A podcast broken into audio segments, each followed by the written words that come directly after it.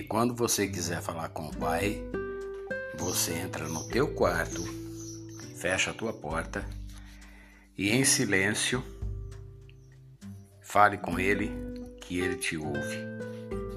E você pode dizer assim: Pai nosso que estais no céu, santificado seja o teu nome. Venha a nós o teu reino.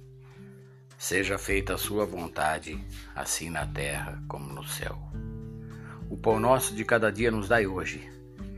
Perdoa as nossas ofensas, assim como nós perdoamos a quem nos tem ofendido. Não nos deixes cair em tentação, mas livra-nos do mal, pois teu é o reino, o poder e a glória para sempre. Amém.